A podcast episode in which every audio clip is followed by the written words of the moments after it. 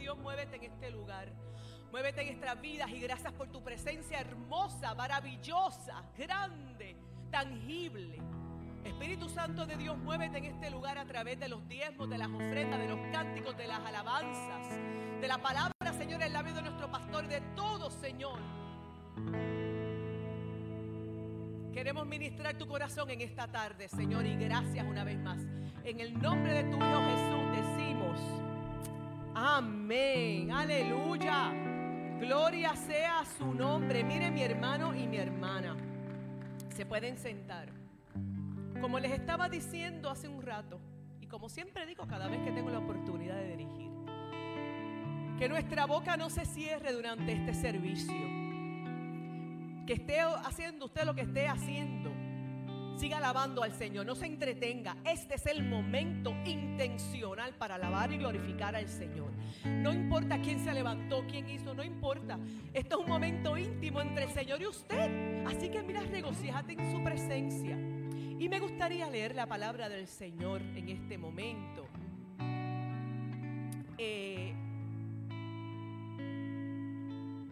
Quisiéramos eh, recordarle a los hermanos y las hermanas, me están haciendo señas, que em, durante el servicio, por razones de seguridad, estamos utilizando nuestras máscaras. Eh, mientras estemos eh, caminando por el, por el, el templo. Em, y si usted desea, siempre y cuando esté sentado o sentada, la pueden, la pueden dejar de utilizar. Pero durante el servicio, mientras esté caminando, la vamos a usar. Pero bueno, gracias por eso. Allá atrás me lo enseña. Vamos a alabar, sigamos alabando al Señor. Sigamos alabando al Señor. Quiero leer el Salmo 145. Salmo hermoso, precioso, de alabanza y de júbilo. Mira, yo no sé qué tú viniste hoy. Pero yo vine a alabar al Señor. Mira, a regocijarme en su presencia. Aún cargada, cansada, con todas las situaciones y dilemas de la vida. Venimos a alabar al Señor. ¿Verdad que sí, Elizabeth? ¿A qué tú viniste? ¿A qué tú viniste? Si no vinimos a alabar al Señor. Así que mira, mantente alerta porque el Espíritu del Señor está aquí. Mantente alerta porque el Espíritu del Señor está aquí. Y está, mira, dando vueltas, tocando, haciendo. Así que si nos entretenemos, anyways, vamos a, vamos a leer la palabra del Señor. En el Salmo 141, en el primer versículo, dice, te exaltaré mi Dios y Rey. Por siempre bendeciré tu nombre. Todos los días te bendeciré. Por siempre alabaré tu nombre. Grande es el Señor. Diga conmigo. Grande es el Señor. Otra vez. Yo creo que lo podemos decir un poquito más fuerte. Y digno de toda alabanza. Su grandeza es insondable. Cada generación celebrará tus obras y, proclamará tus proezas. Se hablará del esplendor de tu gloria y majestad y yo meditaré en tus obras maravillosas. Alabanza sea, sean todas para el Señor. Bendito sea el Señor. Y con ese espíritu de alabanza, qué lindo es el Señor. Con ese espíritu de agradecimiento, de victoria, de alegría, vamos a alabar al Señor. Y esta alabanza, ¿quién como tú, Jehová? Muchas veces en la vida me parece que aunque cantemos esta canción una y otra vez, a veces tenemos que detenernos y realmente cantarla con la convicción de que no hay nadie como Él. Hay momentos duros de la vida y uno... Así que yo te invito que ahí donde tú estés, escucha, regocíjate, canta, baila, muévete y que cantes esta canción diciendo que quien como tú, Jehová de los ejércitos, es que no hay nadie como Él, así que alaba.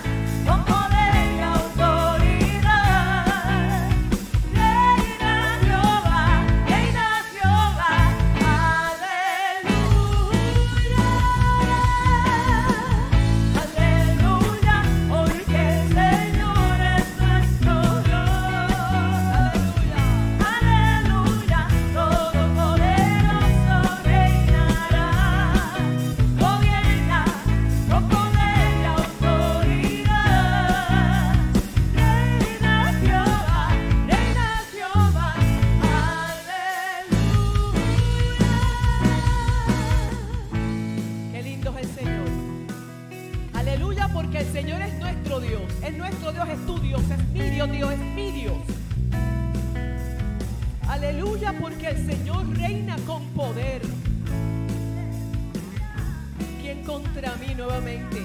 Dítelo a ti mismo, pero ¿quién contra mí? Si Él es el que va conmigo. Cantemos juntos y juntas, ahora ustedes, el coro.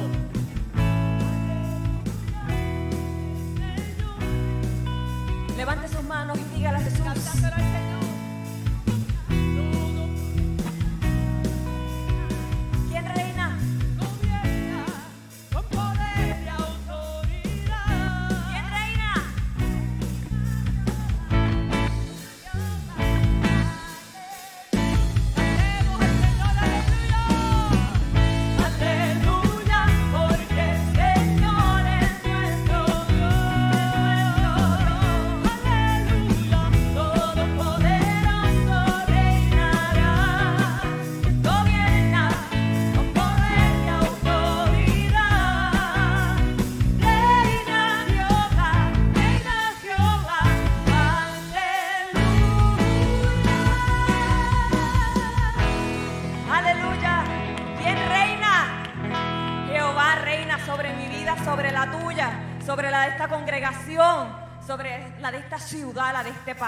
Amén. Gloria a ti. Vamos a continuar exaltando y alabando al que reina. Y este cántico tiene una porción que me encanta, me ministra mucho. Y dice que el Señor ha cambiado mi lamento en baile. Y yo le invito a que no importa qué esté ocurriendo en su vida hoy, que usted dance con esa convicción, sabiendo que el Señor tiene el poder para transformar el lamento en baile, para tomar su situación y transformarla y glorificarse con ella, amén. Así que vamos a adorar, vamos con las palmas, con nuestras voces. Algo distinto ocurre cuando alabamos y adoramos el santo nombre del Señor.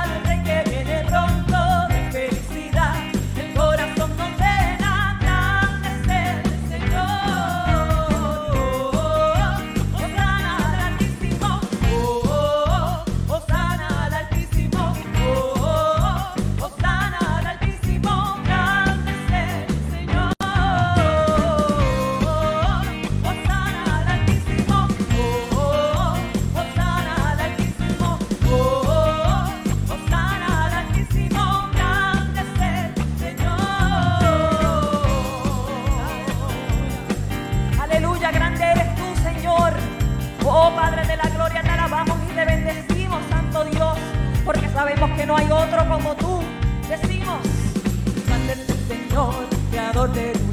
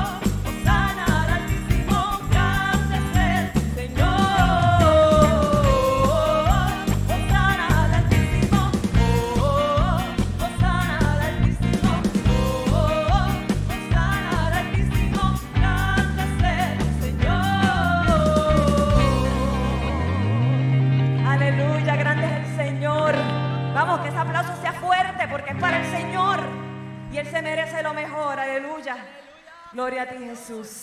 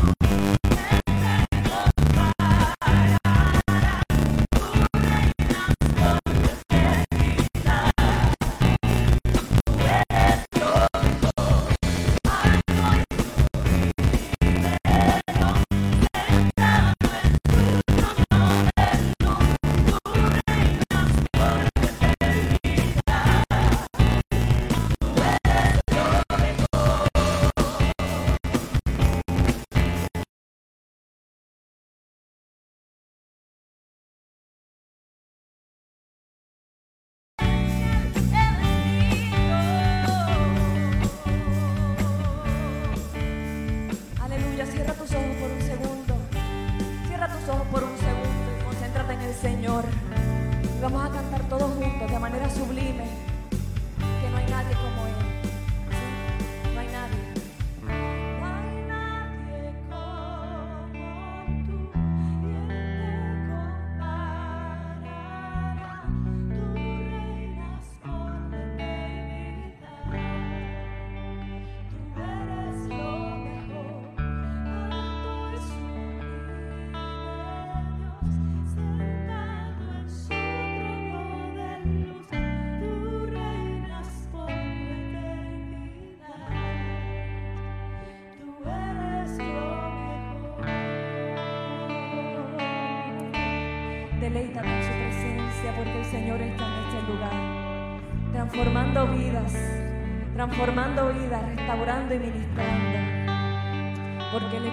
Pero el Señor es un caballero también. El Señor no se va a forzar en la vida de nadie. Y por eso es que hoy yo te insisto, te insisto y te invito a que te postres ante Jesús, a que levantes tu, tu mirada, a que levantes tus manos al Altísimo, a Él que es la respuesta santo eres Jesús.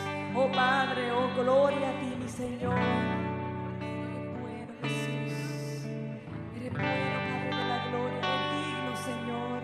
Poderoso y Rey de mi vida, Señor.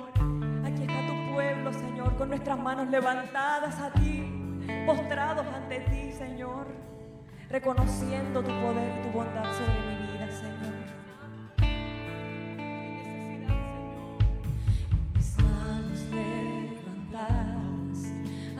cielo. Me presento ante ti,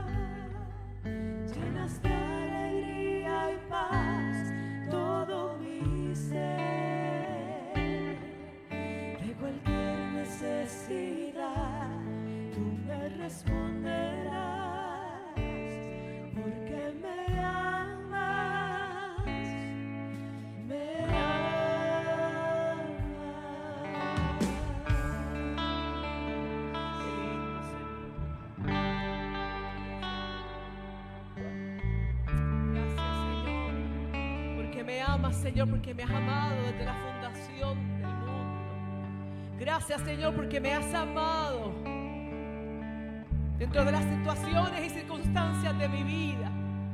Gracias porque ni siquiera me has dejado de amar cuando yo no te a darle lectura.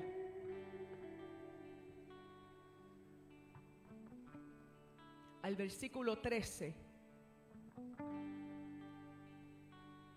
Perdóneme en el 10. Y la palabra del Señor dice que te alaben, Señor, todas tus obras, que te bendigan sus fieles, que hablen de la gloria de tu reino, que proclamen tus proezas, para que todo el mundo conozca tus proezas y la gloria y esplendor de tu reino. Tu reino es un reino eterno, tu dominio permanece por todas las edades. Fiel es el Señor a su palabra y bondadoso en todas sus obras. El Señor levanta a los caídos y, sostiene a, a los agobiados.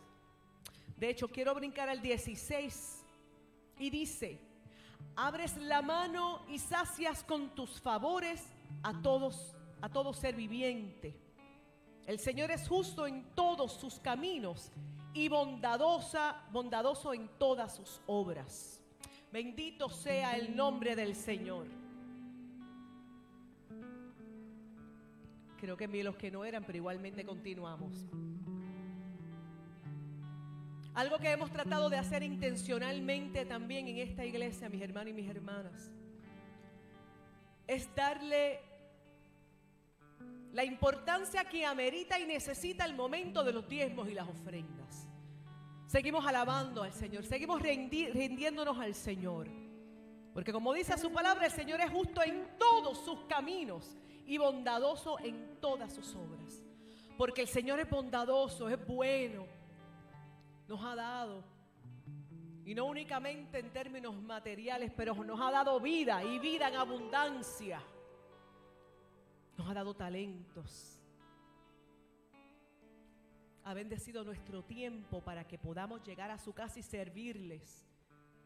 Y por eso su pueblo da diezmos y ofrendas. Así que yo te invito que mientras sigues meditando en la palabra que estamos que hemos leído y que continúa ahí, te prepares prepares tu, tu diezmo, tus ofrendas, prepares tu corazón, tu vida recordándole al pueblo del Señor que esta iglesia tiene varias formas de dar. Y estamos hablando únicamente ahora del, del diezmo y las ofrendas monetario, económico. Puede darlo aquí, cuando los niños y las niñas pasen con las canastas. Igualmente tenemos atrás a nuestras hermanas que usted puede dar con su tarjeta de forma electrónica.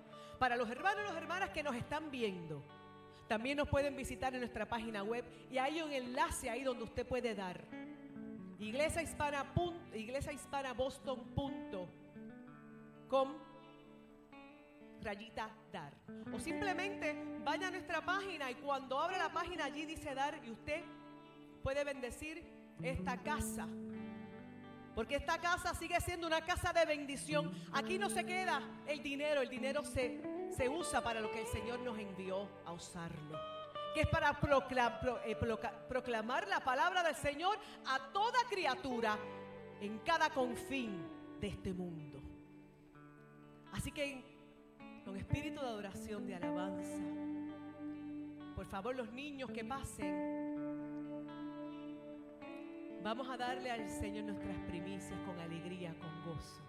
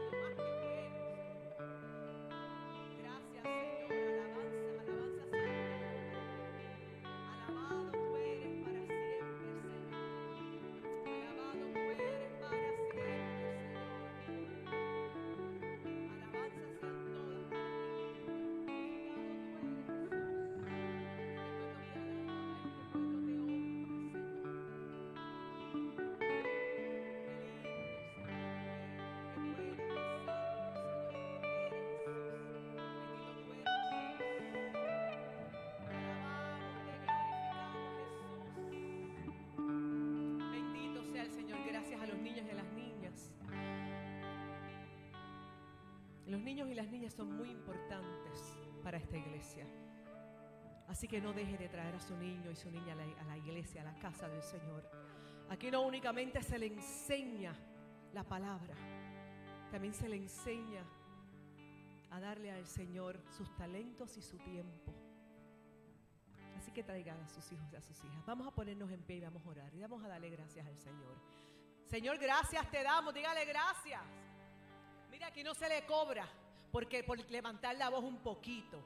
Dele gracias al Señor y sobre todo porque porque es que tan pequeña se queda la palabra ante ese sentimiento de gratitud, ¿verdad? Que se queda pequeñita. Así que dígale gracias, Señor. Qué lindo tú eres, papá, qué lindo y qué bueno tú eres, Señor. Señor, gracias, Padre, porque esta iglesia ha saboreado una y otra vez la bendición, Señor. La provisión, Señor, la abundancia, mi Dios. De lo económico, pero de tu amor, Señor, que es lo que realmente necesitamos para seguir adelante. Oh, Señor, gracias, Padre mío, porque este pueblo ha derrochado, Señor, su amor para contigo con su obra, Dios, a través de los diezmos y las ofrendas.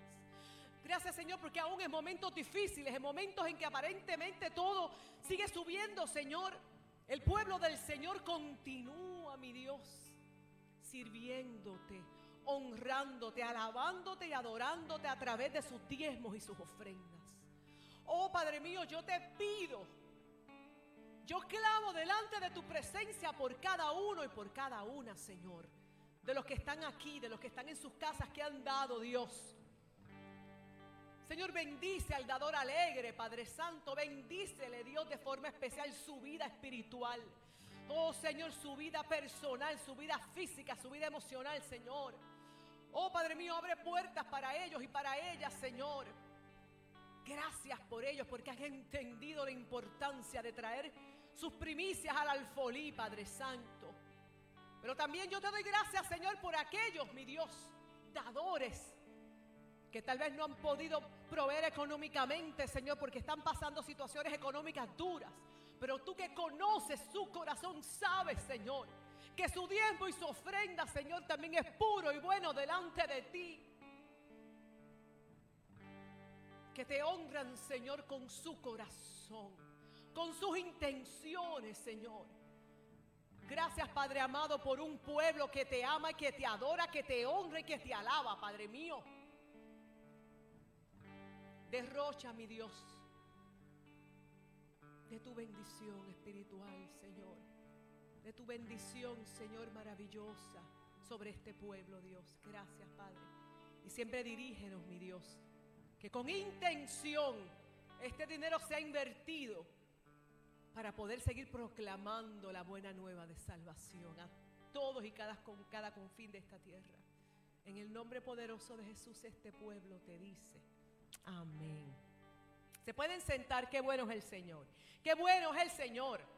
Qué bueno es el Señor, digno, digno, digno de toda la alabanza. Y esta iglesia, mis hermanos y mis hermanas, como les comentaba hace un rato, tanto los adultos, las mujeres, los hombres, son importantes como lo son igualmente los niños y las niñas. Y esta iglesia no para, no para de orar por ellos y por ellas. Pero el primer domingo del mes, esta iglesia se une en un clamor por ellos y por ellas. Así que yo les invito a todos los niños y a todas las niñas que se levanten y que se me sienten allí. En este, además de que nos estamos preparando ya mismo para la clase bíblica, los niños y las niñas, por favor, les pido que se sienten allí, gracias.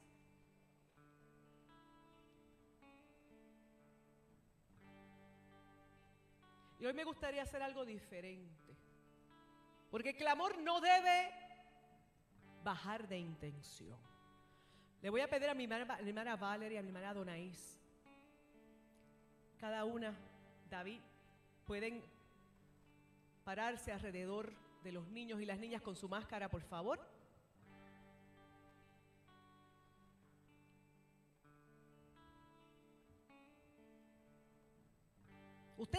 Y adorando al Señor. tenemos que seguir alabando y adorando al Señor, porque el Señor está aquí. ¿Por qué le pedí a mis hermanas? Porque vamos a hacer simbólicamente un cerco alrededor de estos niños y de estas niñas. Aracelis, por favor, aquí al frente. Y usted que está ahí, extienda sus manos hacia donde están los niños y las niñas.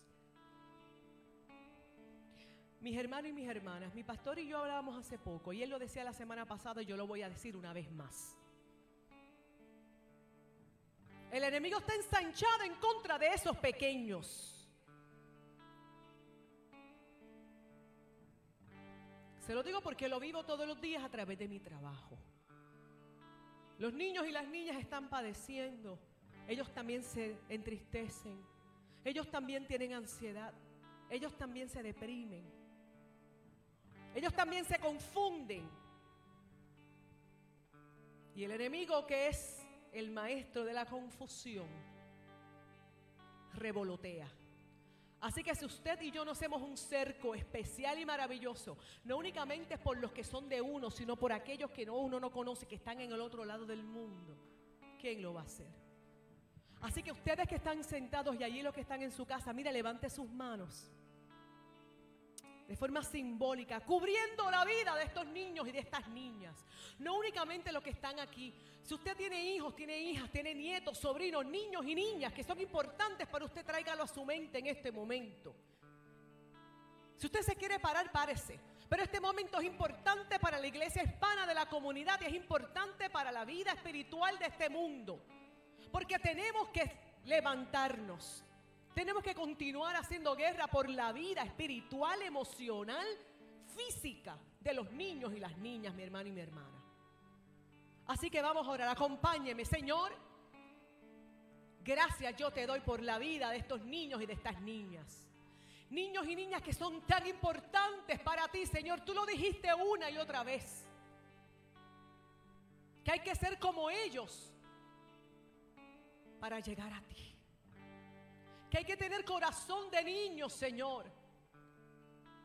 Padre mío, perdónanos si no hemos entendido la importancia, Señor, de hacer cerco especial alrededor de ellos y de ellas, Señor. En oración, en clamor, en intercesión continua. Señor, todo el tiempo, todo el tiempo traerlo, Señor, delante de ti en oración, Padre mío. Pero gracias, Padre mío, porque provees este momento donde la iglesia hispana de la comunidad, con intención, Señor, trae a los niños y a las niñas a tu altar para darte gracias por sus vidas. Para darte gracias, Señor, porque ellos están aquí ahora. Señor, te doy gracias también por sus padres, por sus madres, por sus abuelos, por quien quiera que los haya traído, Señor, porque en su corazón hay necesidad de que ellos y ellas aprendan de ti, te amen, tengan una relación íntima, privada contigo, Señor. También honra mi Dios, y bendice a los adultos que traen a los niños y a las niñas a tu casa, Señor. Oh Señor, yo te pido, oh Señor, yo clamo delante de ti, Padre mío, que tú hagas cerco especial alrededor de los niños y las niñas. Envía tus ángeles de guerra, Señor. Oh Padre mío, que sean ellos quienes entren antes que los niños entren, Padre mío. Que, que sean ellos, Señor, quien cierre las puertas. Que tu presencia abunde donde quiera que estén estos niños. Padre mío, si en sus corazones, si en sus mentes hay tristeza, tristeza profunda, confusión. Oh Señor, transfórmala en este momento en alegría, en gozo y en paz. Oh Señor, susurra al oído de estos niños, de estas niñas, de estos jóvenes, que ellos son tuyos. que ellos son tuyos, Señor, y que lo que es tuyo, nada se lo arrebata Jesús. Padre mío, susurrale a su oído que tú les amas, que tú les amas, que tú no los dejarás de amar jamás que no hay nada que ellos puedan hacer o decir, Señor.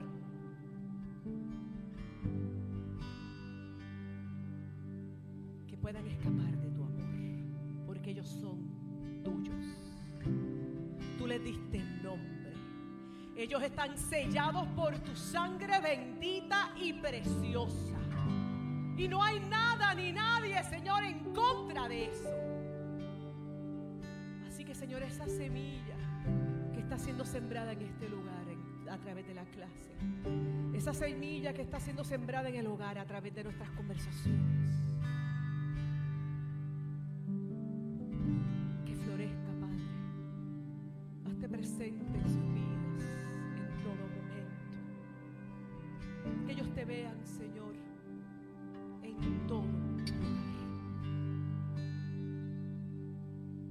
nosotros los adultos ayúdanos. Somos nosotros los que necesitamos de tu sabiduría para dirigirles. Para que consistentemente les traigamos a tu casa. Que consistentemente le hablemos de lo que tú eres, pero sobre todo que modelemos que tú eres el Dios de nuestras vidas. Que tú eres el Señor de nuestro hogar. Que tú eres el centro, Señor, de lo que somos y de lo que tenemos. Ayúdanos, Señor, a todos los que estamos criando. A todos los que somos importantes en la vida de estos niños a modelar lo que tú eres y quién eres. Gracias una vez más te damos por este momento, Señor. Porque esta iglesia ama a sus niños. Porque esta iglesia se preocupa por sus niños y por sus niñas. Porque esta iglesia quiere ver, Señor, que estos niños y, estas niñas sean los líderes del ya mismo, no del mañana, del ya mismo. Ayúdanos como iglesia a levantarnos firmes, Señor.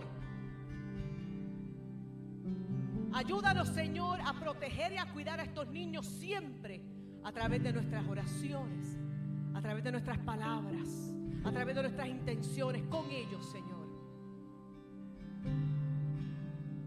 Ahora que ellos pasen a su clase, Señor, abre sus vidas, sus corazones a través de su maestra. Y gracias una vez más, porque la vida de estos niños y de estas niñas son flores Gracias por bendecir esta congregación con estos niños estas niñas nombre poderoso de tu Hijo Jesús. Esta iglesia dice, amén. Los niños y las niñas pueden pasar a sus clases. Qué lindo es el Señor. Mi hermana y mi hermano, si usted, allá que nos está viendo o está, que usted va a una iglesia y nos está visitando, dígale a su pastora, a su pastora, a su sacerdote que ore por los niños y las niñas. Es importante. Así que Hemos alabado al Señor a través de los diezmos, de las ofrendas, de la lectura de la palabra. Hemos alabado y honrado al Señor con alabanza y júbilo. Y continuamos alabando al Señor a través de su palabra. Así que le pedimos a nuestro pastor que pase por aquí. Mientras el pastor se ubica, les recuerdo por favor que verifiquen sus celulares, que estén en silencio, que recuerden que el Señor está aquí que con júbilo y con gozo le adoramos, pero sobre todo en reverencia. Que el Señor le bendiga. Gracias, Señor. Iglesia, que el Señor les bendiga una vez más. Qué gusto es poder verles acá, estar con ustedes en esta tarde. Para mí siempre es un privilegio poder estar acá adelante, compartir y verles, por supuesto. Gracias de verdad por estar con nosotros el día de hoy. Ciertamente antes de entrar en la palabra, eh, quisiera recordarles una vez más que este próximo domingo estaremos celebrando el Día de Madres acá en la iglesia. Tomaremos un tiempo para, para orar, para bendecir, para expresar y demostrar nuestro agradecimiento a nuestras queridas madres. Así que, eh, que están cordialmente invitadas también. Y si conocen a alguien, sabían ustedes que hay muchas madres también que no tienen con este día. Así que tráigalas la próxima semana. Tenemos algo bastante especial para ellas. Pero también importante acá dos semanas nuestra iglesia estará de retiro, de campamento, eh, de campamento congregacional. Iremos de retiro viernes, sábado y domingo. Estaremos en New Hampshire por tres días, en un tiempo para descansar, para disfrutar, pero es un campamento de la iglesia. Así que también va a haber un tiempo eh, lindo y especial para orar, para buscar de Dios y crecer en nuestra relación unos con otros. Pero importante en esto es que en dos semanas, el domingo 15, no vamos a tener servicio acá en la iglesia. La iglesia va a estar cerrada ese día porque estaremos en New Hampshire y muy probablemente eh, estaremos transmitiendo desde el lugar donde estaremos, pero todo depende porque ese es un, lugar bastante alejado de acá. Pero en dos semanas no tenemos servicio acá en la iglesia porque estaremos de campamento. Así que tome nota, por favor, de eso. Póngalo en su calendario y no se olvide de, esta fecha eh, importante. Así que bueno, habiendo dicho esto, vamos a entrar en la palabra de Dios. Y quisiera comentar un pasaje, un versículo poco conocido quizás. Encontramos en el libro de Cantares, Cantares capítulo 2, verso 15. Cantares capítulo 2, verso 15. Y dice la palabra de la siguiente manera. Atrapen a las zorras, esas zorras pequeñas que arruinan nuestros viñedos. Repito, Atrapen esas zorras, esas zorras pequeñas, pero que arruinan los viñedos. El día de hoy quiero compartirles acerca del cuidado o la atención que tenemos que ponerle a esas pequeñas zorras. Diga conmigo, pequeña zorra. ¿Sabe? El libro de Cantares es uno de los libros más pequeños de la Biblia y menos o poco predicado. Muy pocas veces escuchamos mensajes acerca del libro de Cantares. Porque el libro de Cantares usualmente, gracias Yesenia, se enfoca en la relación de una pareja o cuenta la historia de una pareja. Una relación del amado con su amada. Y tienen un diálogo, constante a través del libro. Pero ciertamente me llama la atención este verso, el verso 15 Creo que este pasaje nos enseña a tener cuidado con esos pequeños detalles o poner atención a pequeños detalles. Porque cuando menos lo esperamos o si no nos damos cuenta, cuando nos damos cuenta ya puede ser muy tarde. Muchas veces hay cosas pequeñas que cuando les damos cabida pueden causar una gran ruina en nuestra vida. Qué importante es que aprendamos a poner atención a los pequeños detalles en cada área de nuestra vida. Diga conmigo, hay que tener cuidado con esas zorras pequeñas. Y algo curioso es que cuando leemos la Biblia y se nos habla del enemigo, cuando hablamos del diablo, Satanás en la Biblia, se nos ilustra muchas veces como un león rugiente. ¿Han escuchado ustedes ese versículo que dice, el diablo anda como león rugiente buscando a quien devorar?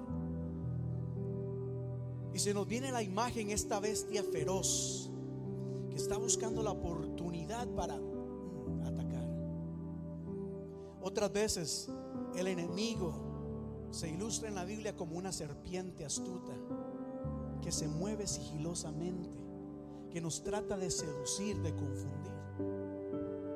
Otras veces en la Biblia se nos habla de esa bestia, de ese dragón, especialmente en el libro de Apocalipsis que se levanta en contra del Cordero de Dios, en contra de la iglesia.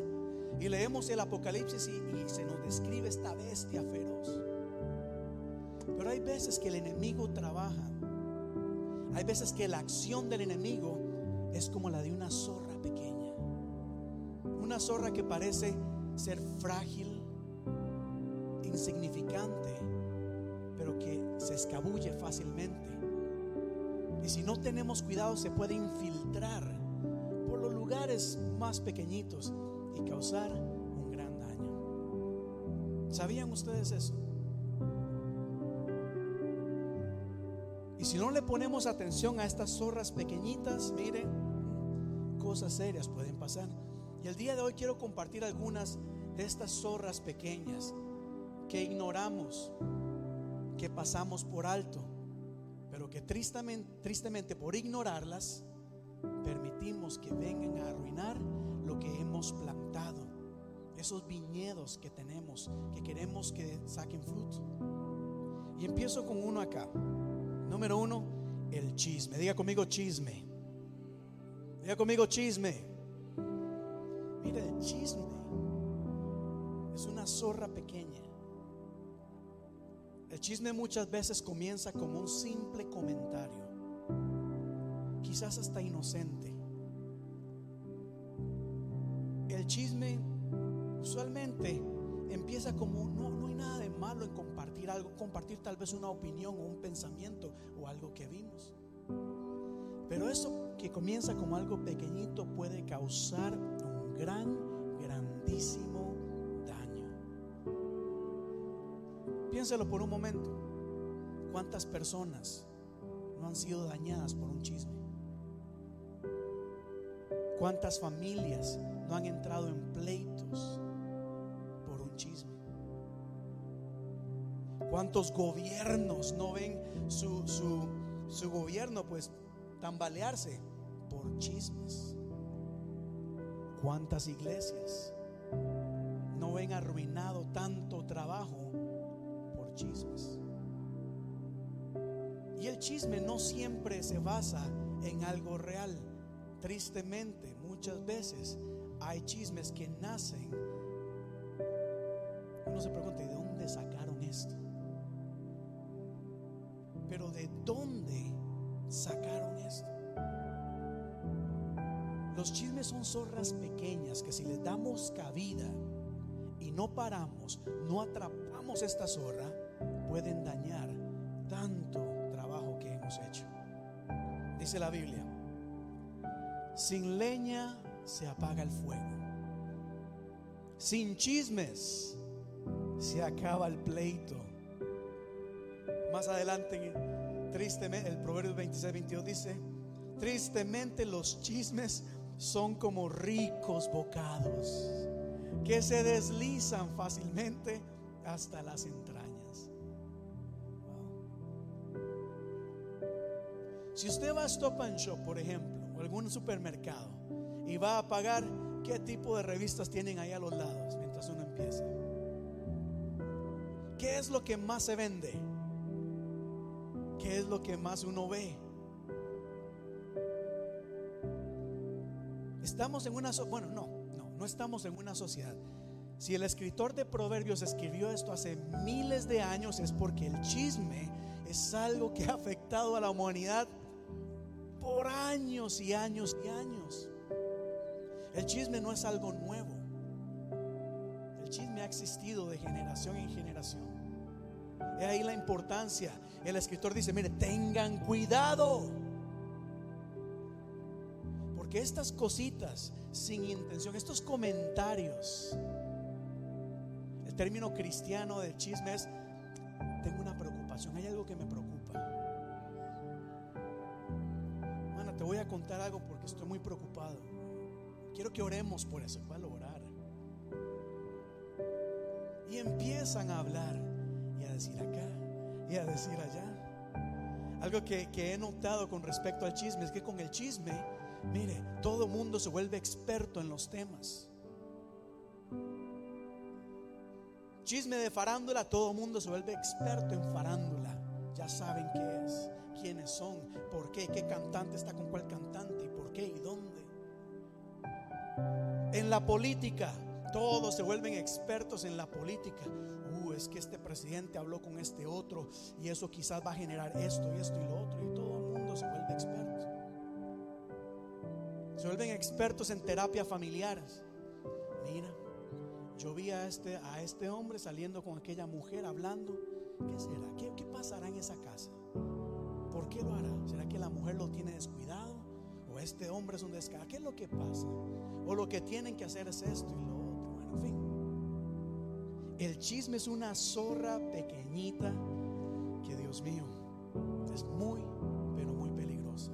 Y si no atrapamos esa zorra, si no ponemos un alto a eso, hay peligro. Hay que tener cuidado. ¿Cierto o no es cierto? Miren los trabajos.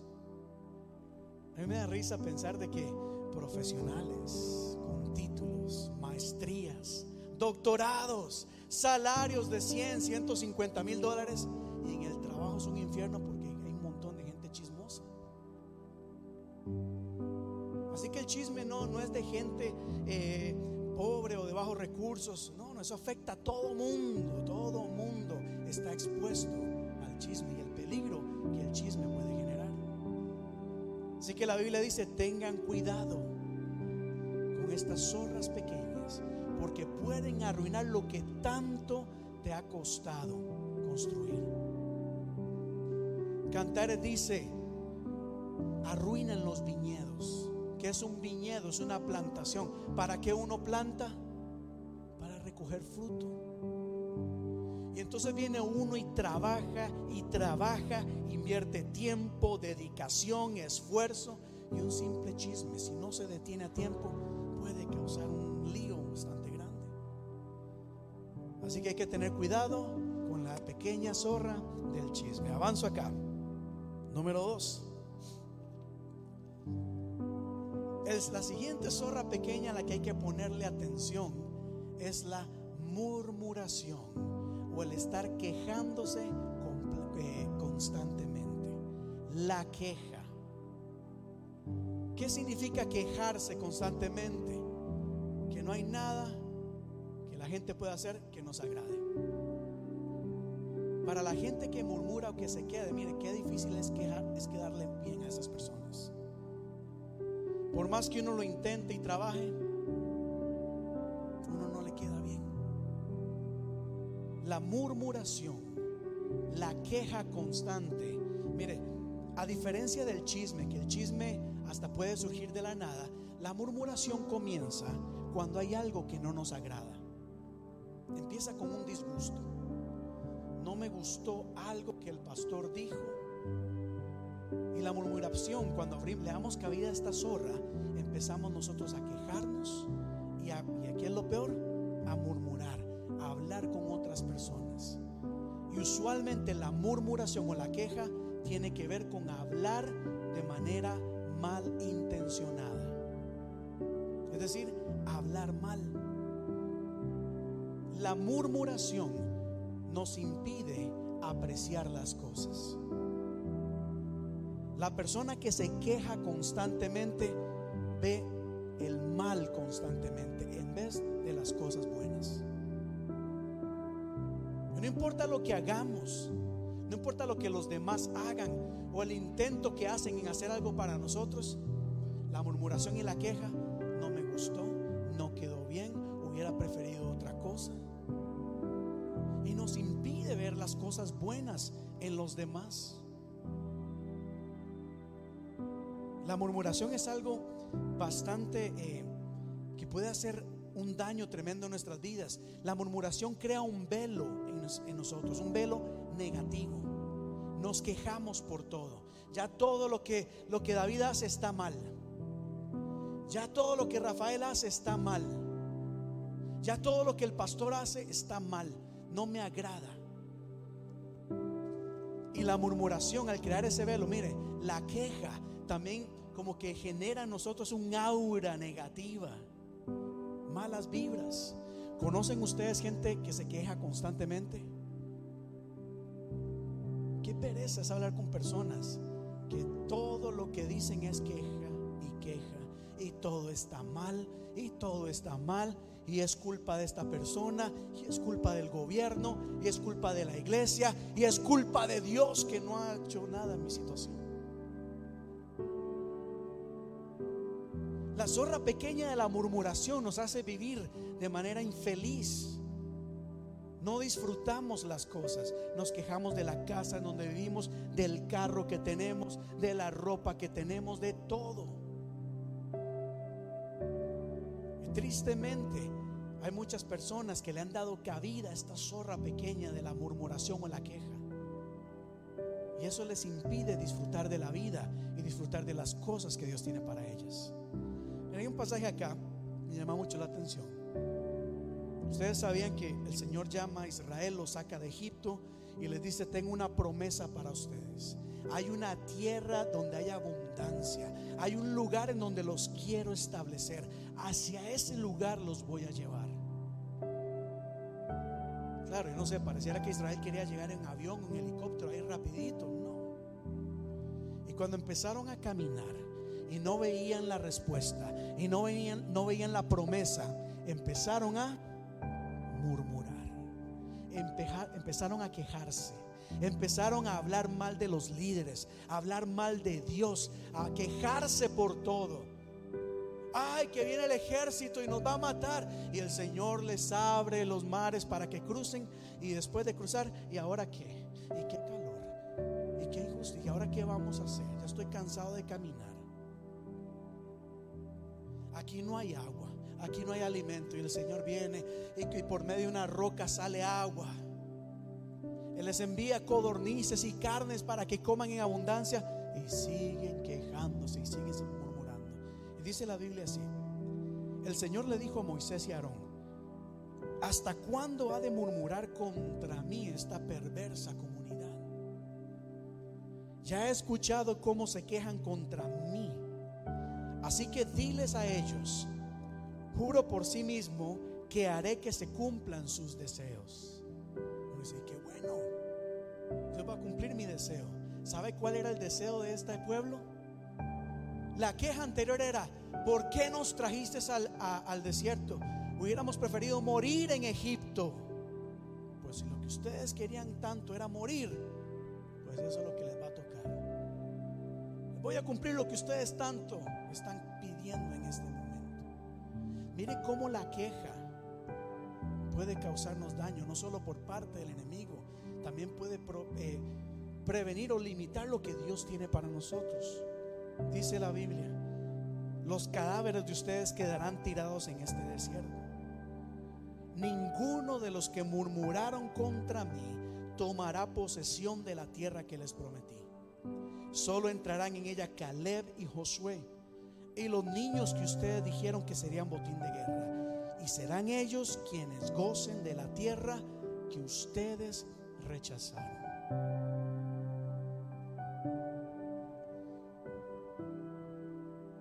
Muchas veces la queja, la murmuración es una manera de rechazar lo que nosotros tenemos. En la relación de pareja, ¿cuántas, ¿cuántos matrimonios no se han destruido porque le damos cabida a la murmuración, a la queja? Nos quejamos por todo. Llegamos a la casa y queja y queja y queja y nos quejamos de todo. Y cuando nos damos cuenta es muy tarde, porque la queja empieza a afectar a las otras personas. La gente se cansa. Y tal vez esta era la persona que Dios tenía para ti. Andarnos quejando, por no valorar, no apreciar las cosas, no llegamos a disfrutar la promesa de Dios en nosotros. ¿Sí me están entendiendo?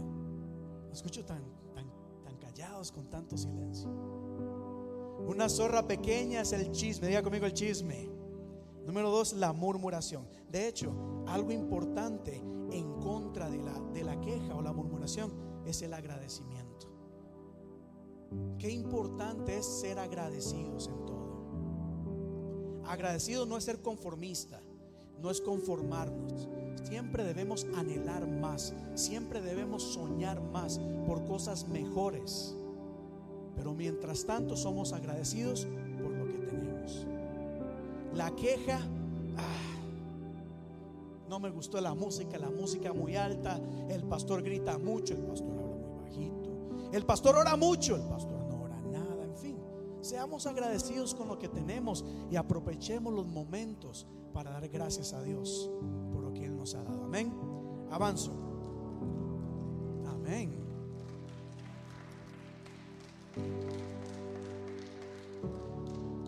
Número 3 una tercera zona rápidamente, es la indiferencia. Diga conmigo indiferencia. ¿Qué significa para usted indiferencia?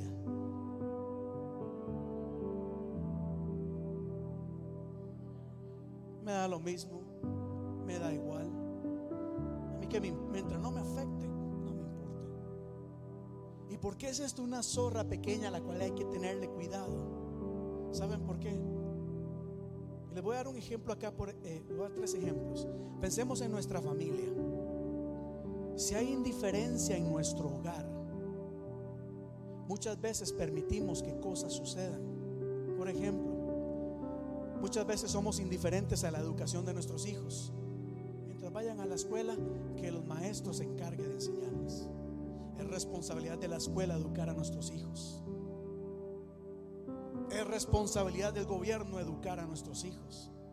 Y viene el gobierno y presenta un currículum que enseña cosas. ¡Ay! Miren lo que quieren enseñarle a nuestros hijos.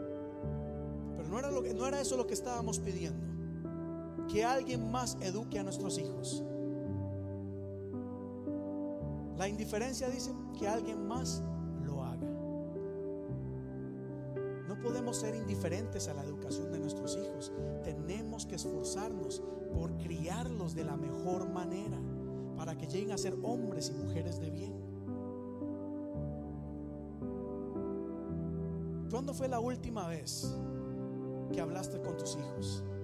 Le preguntaste por sus amistades, que conociste sus amistades. ¿Cuándo fue la última vez que se sentaron a hablar cuáles son los tipos de juegos que ellos juegan o con quienes hablan en internet? La indiferencia sienta a los niños frente a un televisor y que el televisor los eduque o los videojuegos los entretenga. Y eso es algo muy peligroso porque ahí afuera hay muchas cosas que no son buenas. Y si somos indiferentes, o sea, no nos importa, están, podemos causar un daño muy grande en nuestra familia. Muchas veces somos indiferentes con nuestra pareja, con nuestro esposo, con nuestra esposa. No nos da igual como de por sí, como ya es mi esposa, ya no tengo que enamorarla. Ya eso, ya, ya, ya pasé por eso. Ya la enamoré, ya la convencí, ya se casó conmigo, all set. Ahora cada uno por su lado, no. El amor hay que mantenerlo activo, hay que mantenerlo, eh, ¿cómo se dice? vivo. La indiferencia asume que mi esposa siempre va a estar ahí.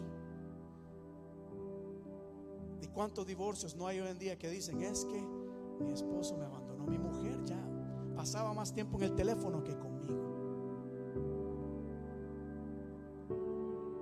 Hablemos del plan o proyecto de vida. ¿Cuáles son tus metas a futuro? Llega el cheque de los impuestos. ¿Qué haces con ese cheque? ¿Pensar en el futuro? O bueno, ya me llegó el dinero, ¿para dónde nos vamos? ¿Qué bolso me, qué bolso me compro hoy? ¿Qué ropa me compro hoy? Malo en eso mientras haya un plan. Mientras haya planificación, ¿qué es lo que vemos hoy en día en la sociedad? Que por no haber planificación, por no haber metas ni sueños, la gente vive endeudada, vive en crisis y las familias están sufriendo. Por eso hay que tener cuidado con las zorras pequeñas. Punto número dos. Otro, otro. Eso fue en la familia. La indiferencia, por ejemplo, en la sociedad.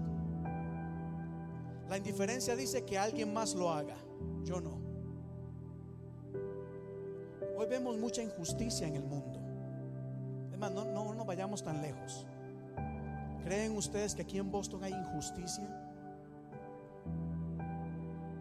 ¿Creen ustedes que aquí en Boston hay desigualdad? creen de verdad?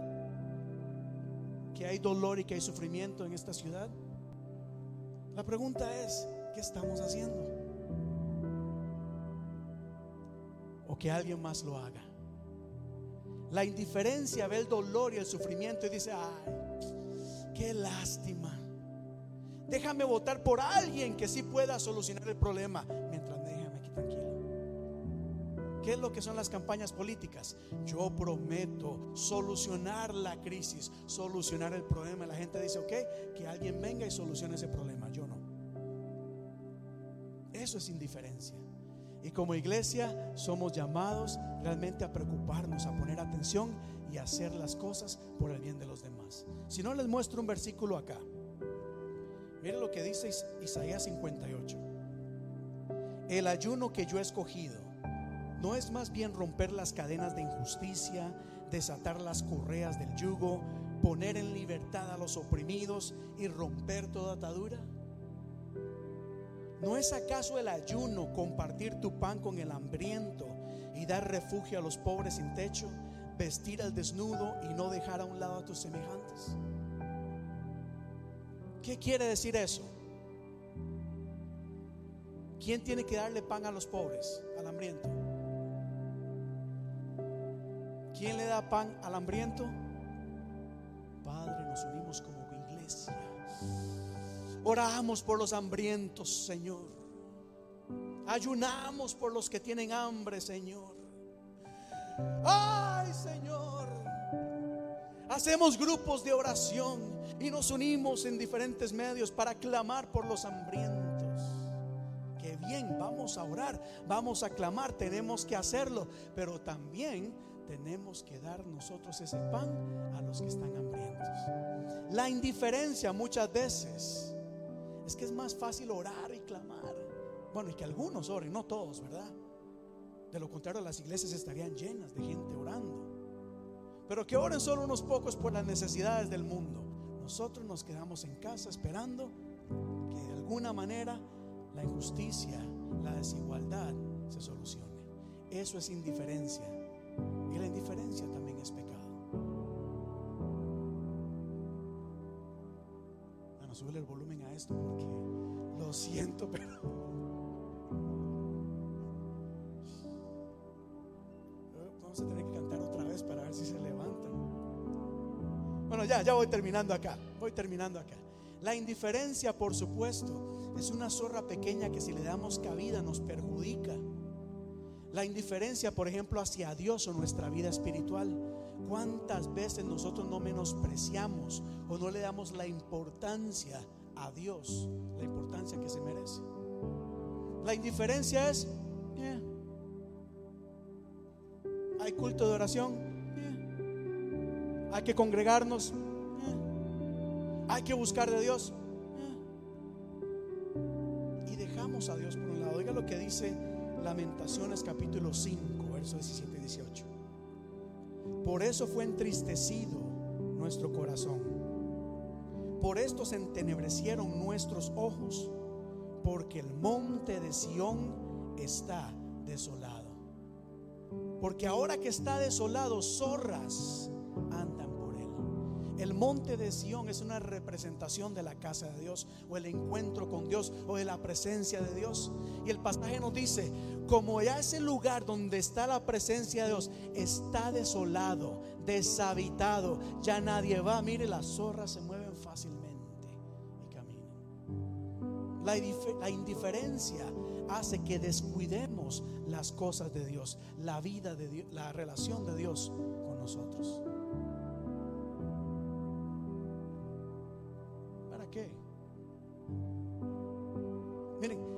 Hace poco estaba en una reunión de pastores y alguien dijo que aproximadamente se requieren 500 horas de estudio para sacar una maestría. Aproximadamente 500 horas. Para sacar una maestría es aproximadamente 500 horas de estudio. Y hay creyentes que llevan 20, 30 años en la iglesia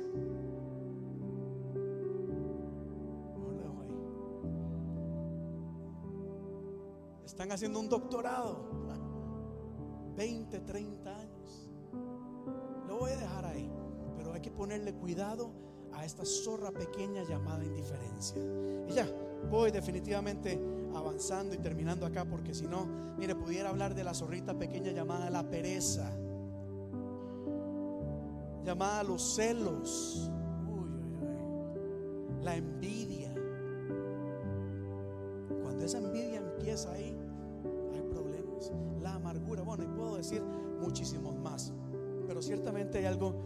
Quiero ya para cerrar el mensaje de hoy.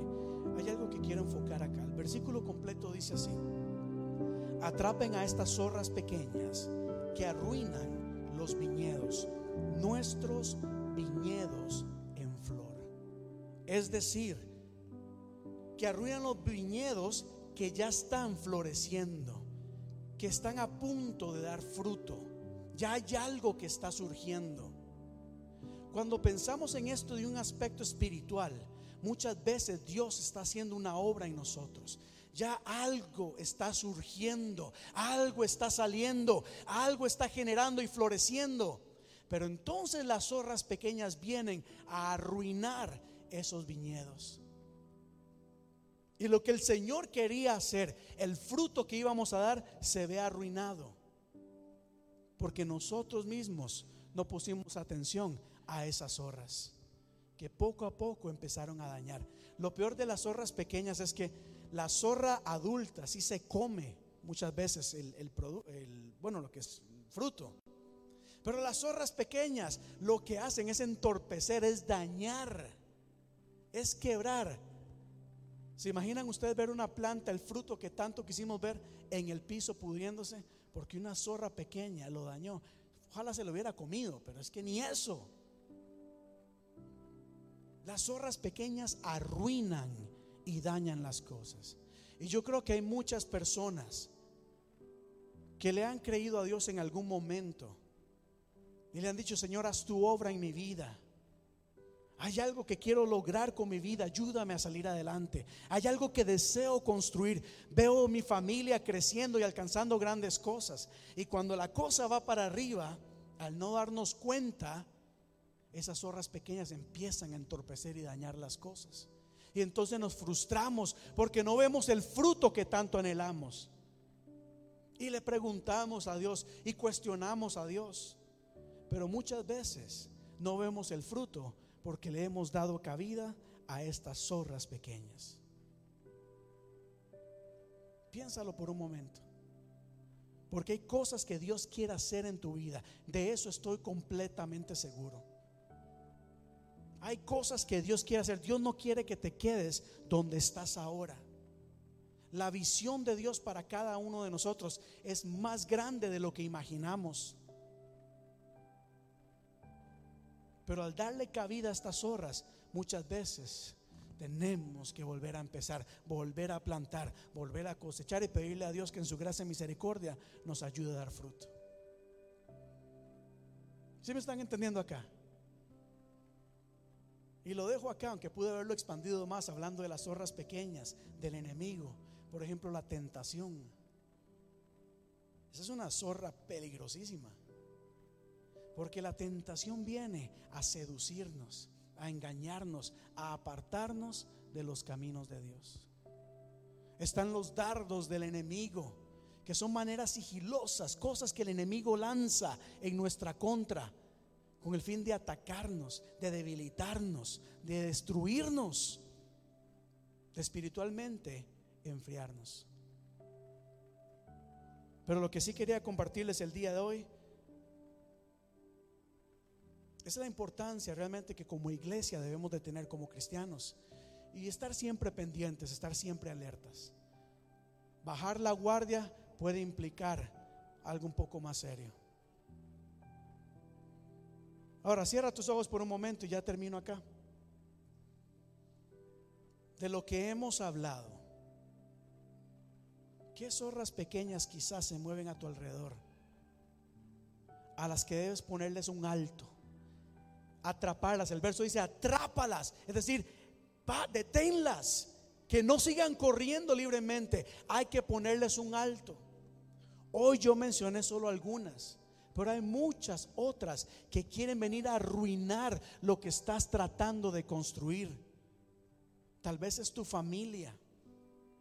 No permitas que el enemigo venga a destruir lo que tanto te ha costado. Tal vez es un ministerio, un llamado por dejarnos llevar por la tentación. Muchas veces prestamos más atención a lo que el, enemigo nos, nos, da, nos ofrece, que a la promesa que Dios tiene para nosotros.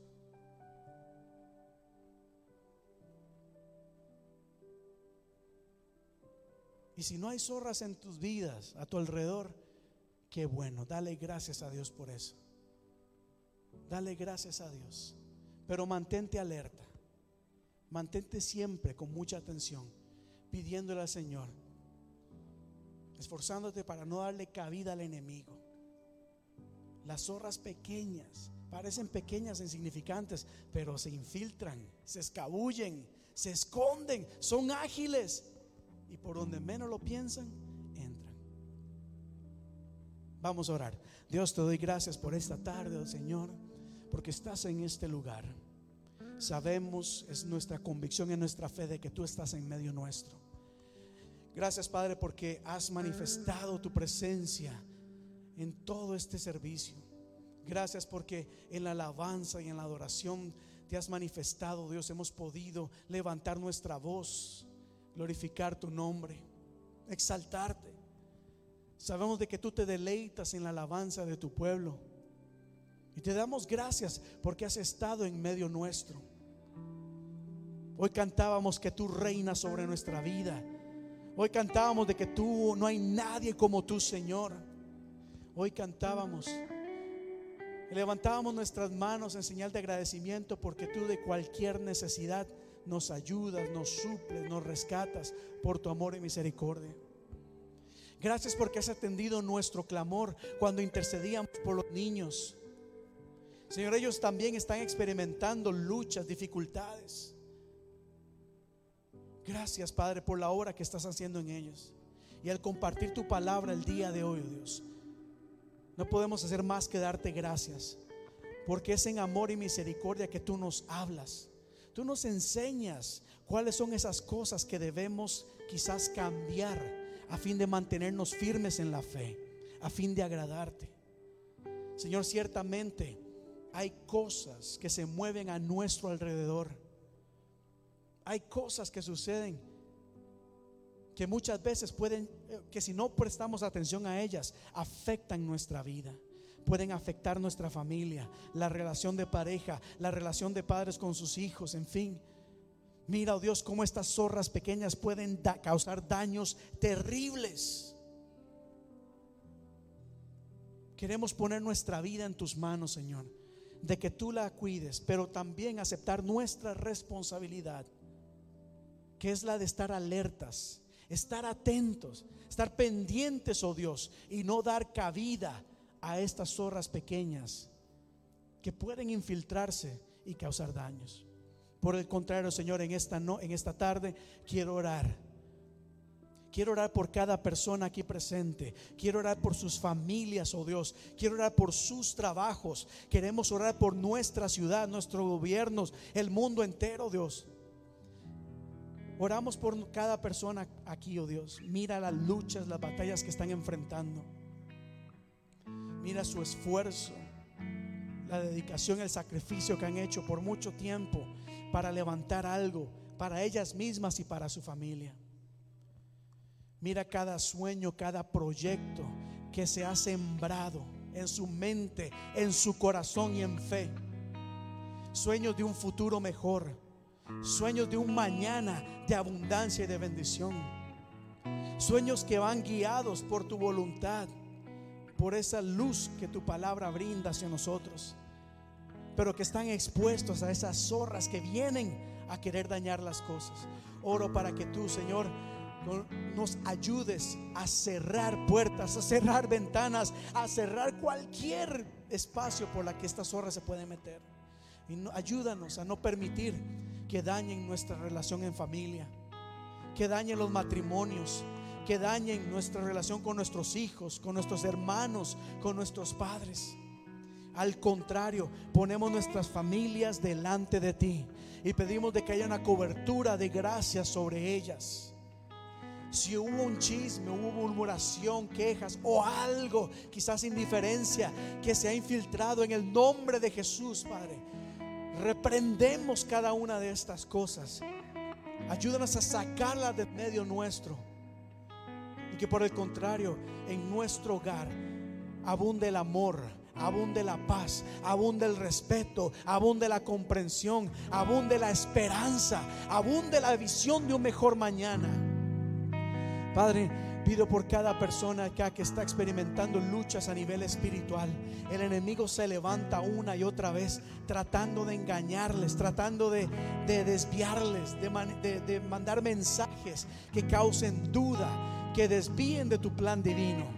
En el nombre de tu Hijo amado Jesús pido que tu Espíritu Santo en este momento fortalezca sus vidas. Cierra, cierra sus oídos a mensajes negativos a engaños del enemigo.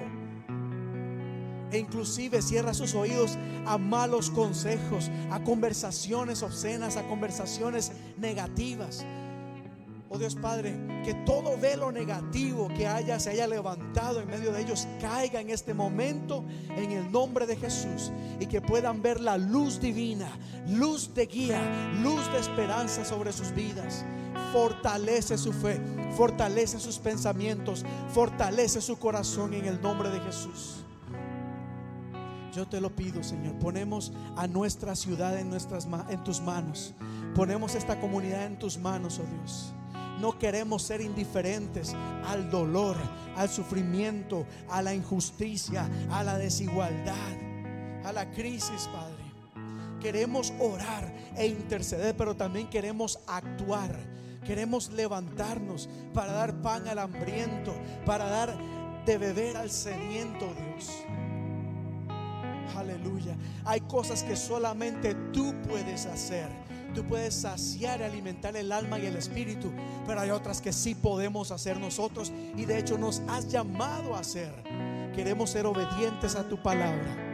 Hay una zorra pequeña que se llama desobediencia, que nos hace pensar o guiarnos por nuestro propio pensamiento y no hacer las cosas de acuerdo a tu voluntad. Rompemos con todas estas cosas. Sometemos nuestra vida delante de ti. Te lo pedimos, Señor. En esta ciudad te necesitamos. En nuestra comunidad te necesitamos. En nuestras escuelas te necesitamos. En nuestros trabajos te necesitamos, oh Dios. Nos estamos dando cuenta que hay cosas que no funcionan. Que hay cosas que el, ser humano ha, propuesto que no funcionan. Por eso acudimos a ti, oh Dios. Te necesitamos en nuestras vidas. Te necesitamos en nuestra ciudad. Te necesitamos en nuestra nación. Te necesitamos en el mundo entero, Padre. Necesitamos de ti. Necesitamos de ti. Y ahora quiero orar por esos viñedos en flor. Es decir, esos viñedos que están produciendo. Quiero orar y quiero recordarte que hay cosas que Dios ya ha empezado en tu vida ya hay cosas que Dios está levantando en tu vida. Hay raíces que ya están germinando. Ya hay cosas que están saliendo. Padre, protege cada viñedo en flor. Protege, cubre cada sueño, cada anhelo, cada proyecto, Padre. Guárdalos. Que esa semilla que tú has plantado, por la cual tanto hemos orado, por la que tanto hemos doblado rodillas, por la que tanto hemos luchado, pueda llegar a dar su fruto en ti. Rechazamos toda, todo engaño, todo espíritu, toda zorra pequeña que venga a entorpecer esta cosecha que ya tienes preparado para nosotros. Aleluya, aleluya, aleluya. Ahora piensa en esta palabra, iglesia, piensa en la cosecha. Ya hemos pensado en las zorras pequeñas. Ya hemos sido advertidos de esas zorras pequeñas, pero ahora piensa en esa cosecha, en esos viñedos en flor. Eso significa que Dios está haciendo algo, que hay un fruto que Dios tiene preparado para ti. Piensa en ese fruto, dale gracias a Dios por ese fruto. Rompe quizás con toda murmuración, con toda queja. Si no has visto eso hasta ahora, Mire, continúa creyendo, continúa esperando en el Señor, que a su debido tiempo ese viñedo dará, dará su fruto y fruto en abundancia. Presentamos todo esto delante de ti. En el nombre de tu Hijo amado Jesús te damos gracias y decimos amén y amén. Amén.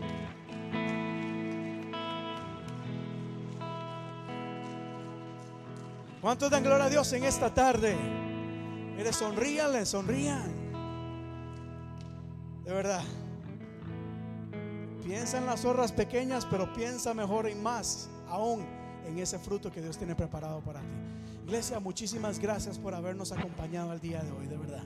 Gracias por estar con nosotros. Gracias. Vamos a orar para quedar despedidos. Aquí pónganse en pie. Recordándoles una vez más que este próximo domingo Tendremos el Día de Madres acá en la iglesia, en dos semanas, el campamento familiar.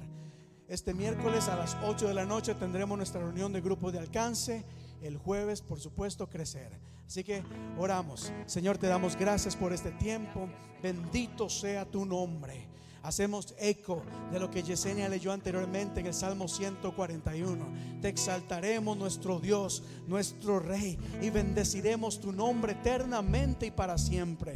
Es decir, salimos de acá, oh Dios, no solamente habiendo recibido lo que tú nos has dado, pero también reafirmando nuestra fe y levantando tu nombre en alto. Nuestra alabanza no se detendrá al salir de esta iglesia. Al contrario, te alabaremos de día, de noche y en todo tiempo. Porque tú eres nuestro rey. Eres el rey de reyes y señor de señores. Gracias Padre te damos. Que la paz de Dios sea con todos y cada uno de ustedes. Que Dios les guarde, que Dios les cuide y que tengan una semana llena de bendición. Dios les bendiga iglesia. Dios les bendiga.